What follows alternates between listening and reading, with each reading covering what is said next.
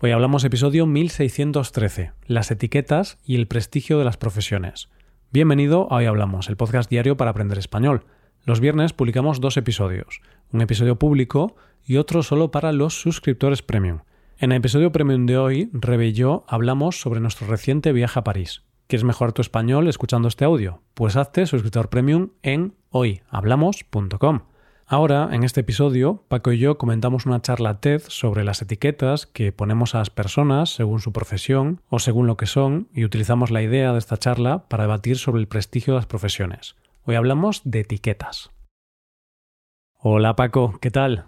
Buenos días Roy, buenos días queridos oyentes. Estoy aquí súper alegre dándole las gracias a la vida por existir, por estar aquí, por disfrutar de este momento tan agradable que estamos viviendo ahora mismo, tú y yo, y todos los oyentes. Bueno, Paco, qué, exageración. ¿Cómo se nota que eres andaluz, eh? Porque los andaluces, los originarios del sur de España, se dice que sois muy exagerados y este es un buen ejemplo, ¿eh? ¿Qué, qué comienzo tan exagerado, Paco? Roy, bueno, pero ¿qué pasa? Eso es un topicazo, es un gran prejuicio, ¿no? Decir que los andaluces somos exagerados.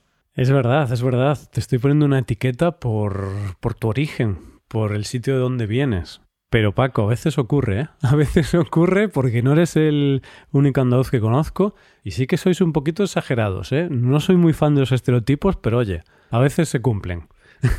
Vale, Roy, tú eres gallego y ya sabes que de los gallegos decimos que sois un poco indecisos. Entonces, ¿tú crees que los gallegos sois indecisos o no? A ver, eh, habría que ver cada gallego en sí, ¿no? Sí que quizá mm, podemos ser un poquito más indecisos, pero bueno, no lo tengo muy claro, porque al final cada persona hay que analizarla en su individualidad y hay gallegos que son indecisos, hay gallegos que no. Entonces, bueno, depende de cada gallego. Roy, esa es una respuesta muy gallega, porque no me has dicho que sí ni no, me has dicho depende, quizás, no estoy seguro, es posible. Eso, eso es muy gallego. Sí, la verdad es que sí. y yo, la verdad, aquí también cumplo el estereotipo, ¿no? Que decimos que los gallegos somos indecisos, que decimos mucho depende. Y a mí me ocurre que a veces me cuesta decidir y, en lugar de decir sí o no, digo, mm, depende o puede ser, es como, bueno, no voy a decidir completamente. Es eso, y, que está bien, que al final los prejuicios, las etiquetas, los tópicos están ahí, no siempre se cumplen, evidentemente, pero a lo mejor si se dice es por algo, a lo mejor hay cierta parte de verdad en, ese, en esos tópicos. Sí, a lo mejor sí o a lo mejor no, Paco, no lo sé. No, pero ahora en serio es difícil saberlo porque, por ejemplo, yo creo que sí que los andaluces a lo mejor sí que son un poquito más exagerados o un poquito más alegres que el resto de España, debido al clima o al tiempo, yo creo que eso quizá ha influido en la forma de ser.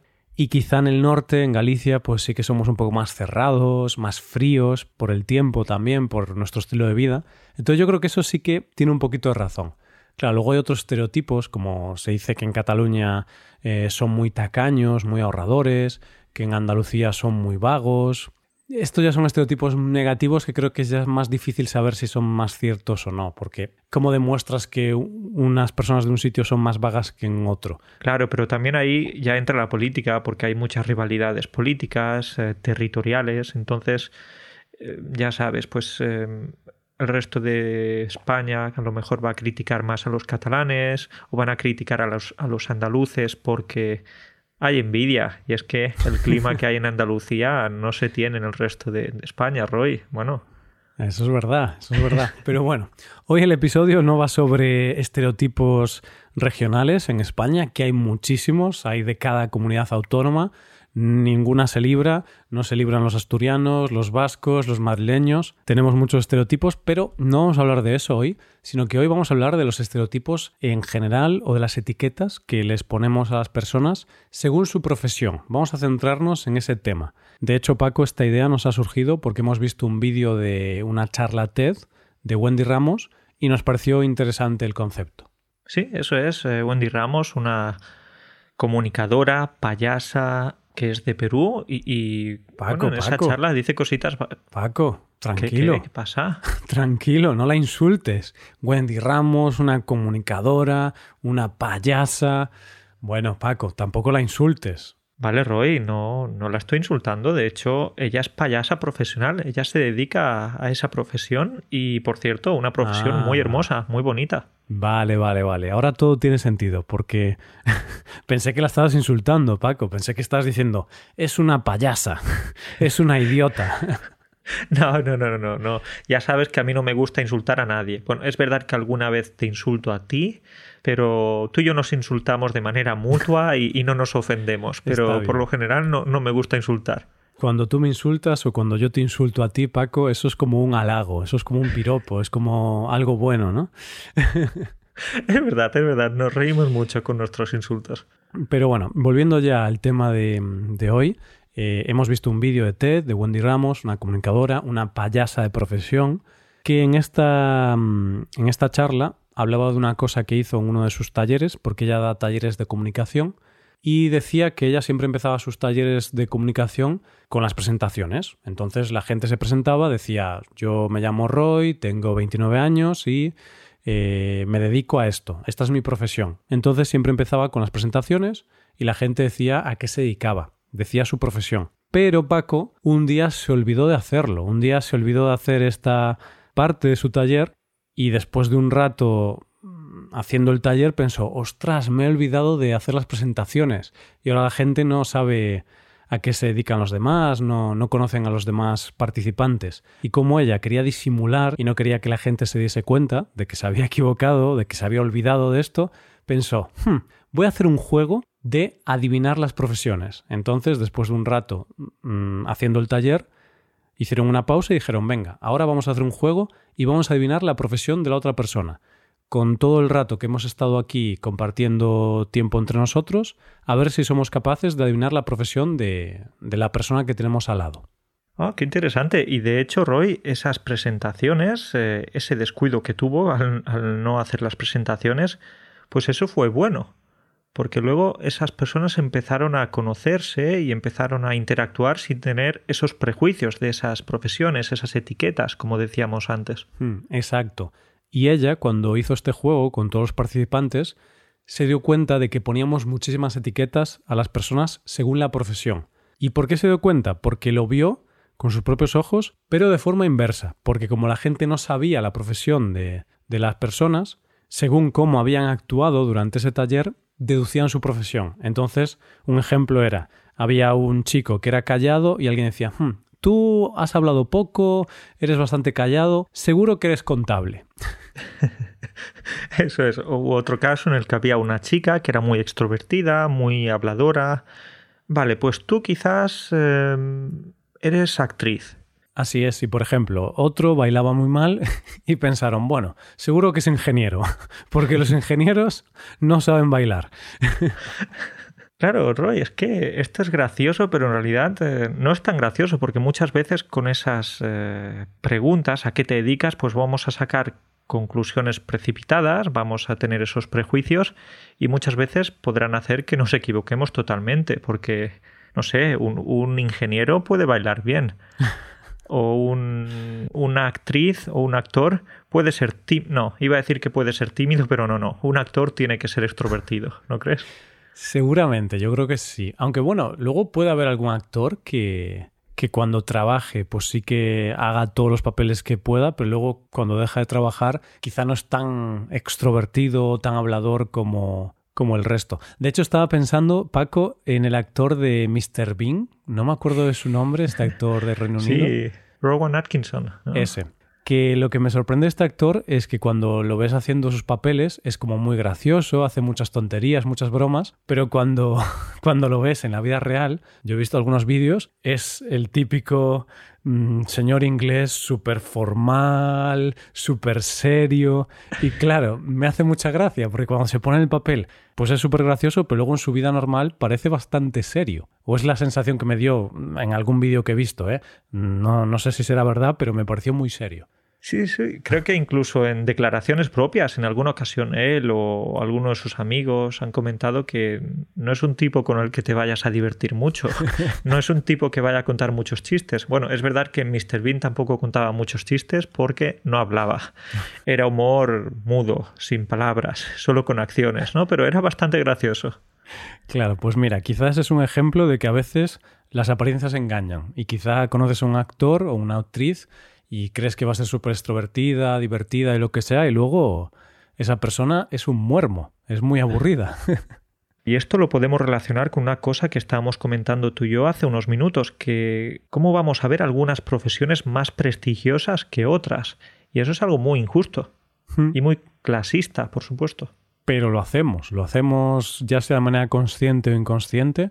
Algunas personas lo hacen más y otras menos, pero sí que es cierto que cuando pensamos en un abogado, en un médico, por ejemplo, son profesiones muy prestigiosas. Para la sociedad nos parecen mm, profesiones de mucho prestigio. Oh, mi hijo es médico, mi hijo es abogado. Es como, qué orgulloso estoy de mi hijo.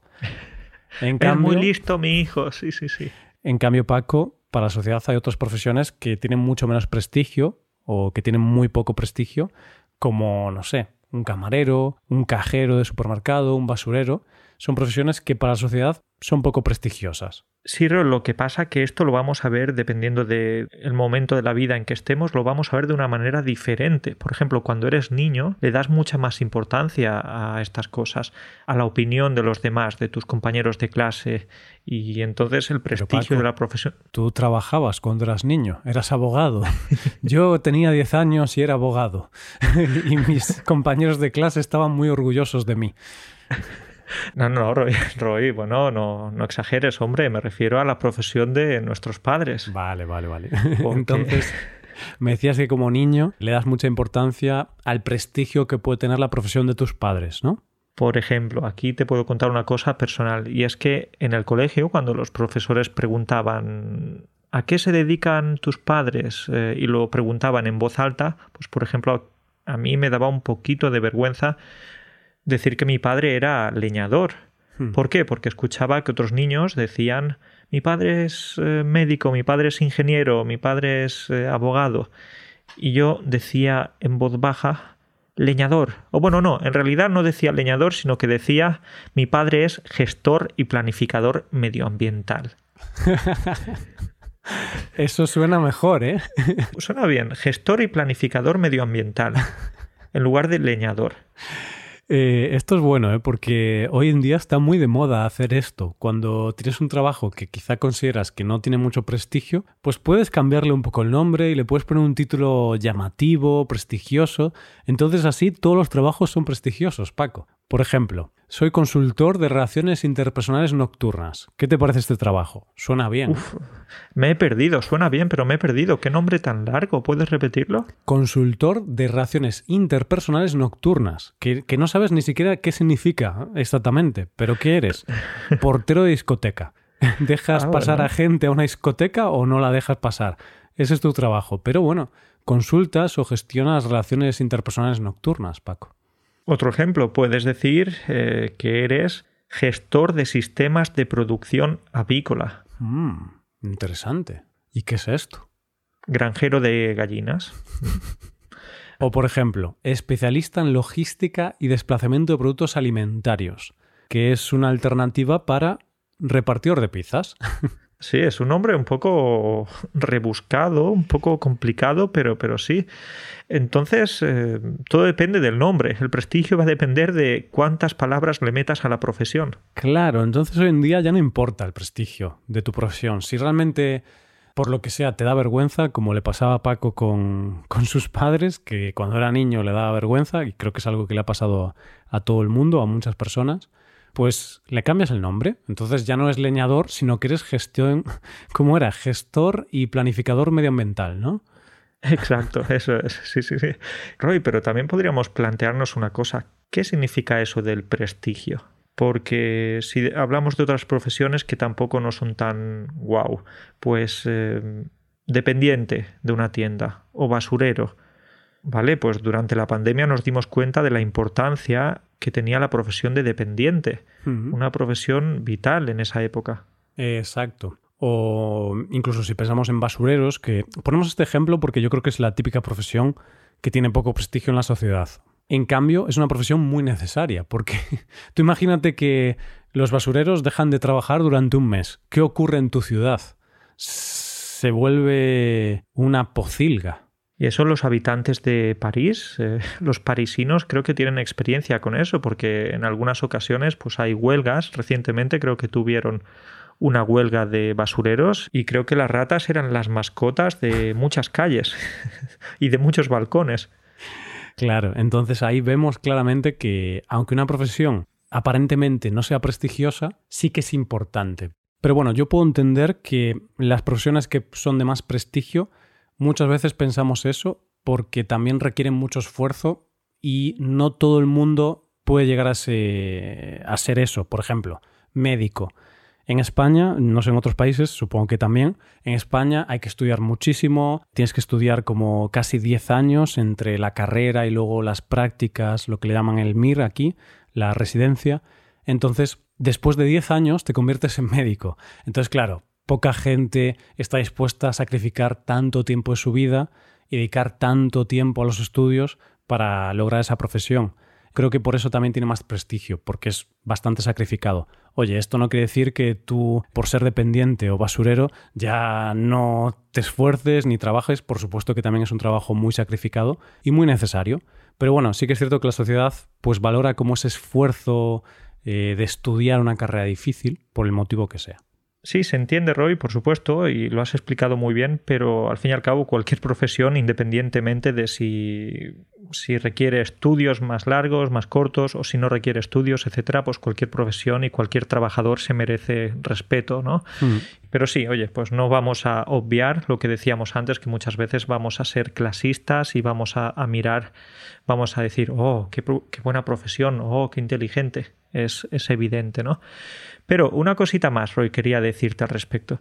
Y es que muchas veces la información de la profesión puede, puede perjudicar ¿No crees? Porque si le dices a alguien, siguiendo con los ejemplos de antes, si le dices a alguien, yo soy médico o yo soy abogado, pues es posible que a partir de ese momento vayas a tener más amigos, porque mucha gente podrá pensar, oh, está bien tener un amigo médico que en el caso de que me duela una parte del cuerpo le pueda preguntar lo que le pasa o con abogado lo mismo. Oh, por si algún día tengo algún problema con mi vecino, está bien tener un amigo un amigo abogado. Bueno, me hace mucha gracia esto que dices porque es exactamente lo que me dice mi madre, Paco. Mi madre es una generación anterior, ¿no? Entonces tiene sobre 60 años más o menos.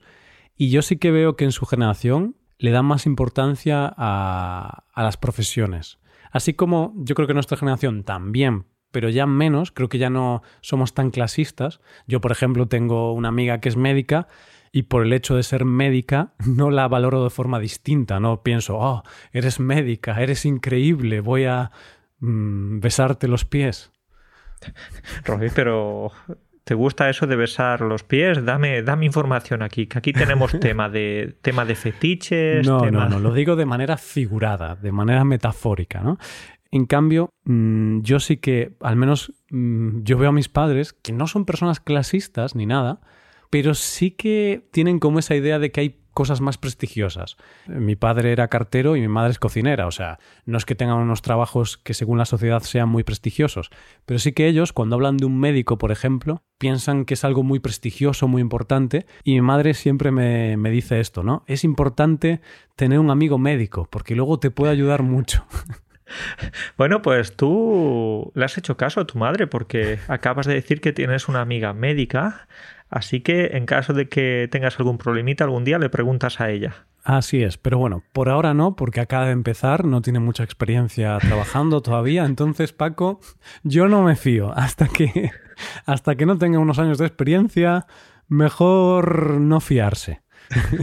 y que también es algo muy vago decir eso, ah, voy a preguntarle a mi amiga cualquier cosa. No, no, pues los médicos también se especializan, entonces a lo mejor ella se ha especializado en dermatología y tú quieres preguntarle algo sobre un fuerte dolor estomacal, pues te va a decir, oye, pues yo, yo me ocupo de otras cosas. Es verdad. Pero bueno, Paco, hemos hablado de que mm, ponemos muchas etiquetas a las personas según la profesión y siempre empezamos con esta pregunta de ¿a qué te dedicas? Es como de las primeras preguntas que hacemos a alguien cuando acabamos de conocerlo. Hola, soy Roy. ¿Tú cómo te llamas? Yo me llamo Paco. Ah, no sabía. Encantado, Paco. Y oye, ¿a qué te dedicas? Pues yo soy eh, transmisor de conocimientos eh, de los idiomas. No, no, yo soy maestro de español. Vale, pero bueno, me gusta, me gusta. Transmisor de conocimiento de idiomas eh, en línea a través de ondas electromagnéticas. claro, esta es como la primera pregunta que hacemos, ¿no? Y aunque mm, en esta charla Wendy Ramos dice que con esa pregunta sacamos mucha información, le ponemos como etiquetas a la persona que estamos conociendo, hay estereotipos, prejuicios, y estoy de acuerdo, pero también creo que muchas veces preguntamos a qué te dedicas sin malas intenciones, Paco. Yo no creo que lo hagamos con una mala intención, no creo que querramos ponerle una etiqueta a esa persona, sino que lo hacemos por pura curiosidad, ¿no? Estoy de acuerdo, por curiosidad, por aprender más, por saber más cosas sobre la vida y sobre la profesión de esa persona, porque creo que el trabajo está muy relacionado con, con la persona. Puede dar una información muy valiosa sobre, no siempre, evidentemente, pero oye, pues a mí me gusta que me pregunten eh, sobre mi profesión, porque es una profesión que me gusta mucho y, y quiero explicar lo que hago en mi trabajo. Claro, a ti te encanta hablar de tu profesión, Paco, porque no sé si sabíais, oyentes, Paco en realidad no es profesor de español, Paco es sexador de pollos. Entonces es una profesión que le encanta, le apasiona. Durante ocho horas al día tiene que coger pollos y separarlos según sean macho o hembra. Y entonces él tiene que... Es una profesión que existe, ¿eh, Paco. Por supuesto, por supuesto que sí. Y es una profesión importante, pero yo, de, de hecho, Paco, yo conozco esta profesión porque hubo una época que había noticias de que ganabas un sueldo enorme, no sé si eran ciertas o no, pero decían, se buscan sexadores de pollos con sueldos de más de 4.000 euros al mes. Y yo alucinaba. Y yo pensaba, ¿es esto posible? Tú ya estabas pensando en dejar tu trabajo de, de no ya hablamos y convertirte en sexador de pollos porque no sé si es una profesión tan interesante para mí, pero y un poco repetitiva también, pero al fin y al cabo, si tienes un buen horario, tienes un buen salario y unas condiciones más o menos buenas, quizás te lo puedes pensar. Mm, claro que sí, claro que sí. Entonces, habéis tenido suerte de que al final no cambié mi profesión. Eh, pero bueno, ahora ya en serio, em, sí que es cierto que para mucha gente el trabajo es muy importante. Al final dedicamos un tercio de nuestra vida prácticamente, porque estamos ocho horas al día trabajando. Quizá no es un tercio de nuestra vida porque también dormimos, luego tenemos los fines de semana libres, nos jubilamos con 65, 67 años, entonces quizás un poco falso, es todo un tercio, pero bueno, sí que es cierto que durante unos 40 años dedicamos ocho horas de lunes a viernes a trabajar y para muchas personas sí que es una parte importante. Para otras es cierto que simplemente es algo que hay que hacer para ganar dinero y para luego poder vivir, entonces, para otras personas, pues no le dan mucha importancia a su profesión, pero para otra gente, que creo que tú y yo, Paco, entramos en este grupo, sí que nuestra profesión es una parte importante de nuestra identidad y nos gusta hablar de ello, nos gusta charlar sobre lo que hacemos, lo que no hacemos, a qué nos dedicamos, en qué consiste nuestra rutina y todo esto. Lo que pasa con nosotros es que cuando conocemos a algunos estudiantes, pues esa pregunta desaparece, porque ningún estudiante me va a preguntar, oye Paco, ¿a qué te dedicas? Porque el estudiante llega para tomar clases de español, entonces ya sabe cuál es mi profesión, ¿verdad? Es verdad, ahí ya pierden la oportunidad de practicar esta, esta pregunta muy importante, que es de las primeras que hay que aprender cuando aprendes español. ¿A qué te dedicas? A qué te dedicas, en qué trabajas, mm. qué haces para ganarte el pan. Bueno, y si no comes pan, también puedes decirlo, no pasa nada, ¿eh? es una pregunta habitual. ¿Qué haces para ganarte el pan? Sí, no pasa nada si eres, la vida? No pasa nada si eres intolerante al gluten, también puedes hacer esta pregunta. Inclúyete en esta pregunta, porque ganar el pan significa ganar dinero, es una expresión. Eso es, ¿cómo te ganas la vida? Bueno, sí, hay muchas, muchas preguntas. Sí, pero bueno, generalmente sí que es cierto que la principal es ¿a qué te dedicas o de qué trabajas? También sería otra pregunta muy habitual. Pues bueno, Paco, la conclusión, que sí que es cierto que podemos sacar ideas preconcebidas de una persona por su profesión, a veces pueden ser ciertas, otras veces estaremos equivocados, y quizá algunas personas preguntan esto para sacar información, pero yo creo que mucha gente simplemente pregunta a qué te dedicas por curiosidad, para charlar de algo y para romper el hielo. Entonces, Roy, a partir de ahora, cuando conozcamos a una nueva persona y le preguntemos, por supuesto, su nombre, ¿cuál va a ser la segunda pregunta que le vamos a hacer? Hmm. Bueno, pues si no podemos decir a qué te dedicas para no poner etiquetas a las personas, pues no decimos nada, Paco, y nos quedamos callados durante la siguiente hora. Podemos dedicarnos a mirarnos a los ojos e intentar conocernos con la mirada, mirar dentro de la otra persona. Eh, ¿Qué te parece? Me parece aburrido, si te digo la verdad. Me parece aburrido, Paco. Y podría ser problemático en caso de que esa persona tuviera gafas de sol, porque entonces no podrías verle, verle los ojos. Es verdad, es verdad. Bueno, yo lo que te digo, Paco, es que yo voy a seguir preguntando a qué te dedicas. Intentaré no sacar conclusiones precipitadas o no poner etiquetas. Pero mira, los estereotipos también es algo que está muy anclado con nuestra humanidad, con el ser humano y es algo natural que hacemos. Hay que intentar evitarlos, pero es parte de nuestra humanidad, Paco. Es parte, porque si alguien te dice, ah, yo soy ladrón de bancos, pues por supuesto que, que si te dice ladrón de bancos vas a tener algunos prejuicios y, y algunas etiquetas. Claro, entonces no voy a pensar, bueno, quizá es honesto y honrado y buena persona. Va a haber unos prejuicios. A veces nos vamos a equivocar con ellos, pero otras veces podemos acertar. Entonces es natural que los tengamos. Pero Roy, imagínate que roba bancos para donar ese dinero a hospitales infantiles. Uf, bueno, ya entramos aquí en un dilema moral del cual no tenemos tiempo. El Robin Hood, ¿no? El Robin Hood de los hospitales para niños. Eh, yo creo que está mal igualmente, pero bueno. En otro episodio podemos hablar sobre dilemas morales y hablar sobre si nos parece bien o mal que un ladrón de bancos robe el dinero de los bancos para luego dárselo a niños moribundos en hospitales. Bueno, esos son dilemas morales que podemos comentarlos en otro episodio, Paco. Eso, eso es, lo dejamos para otro día y nos vamos ya a descansar entonces. Venga, cuídate mucho, hablamos la semana que viene. Un abrazo para ti y para todos, hasta luego.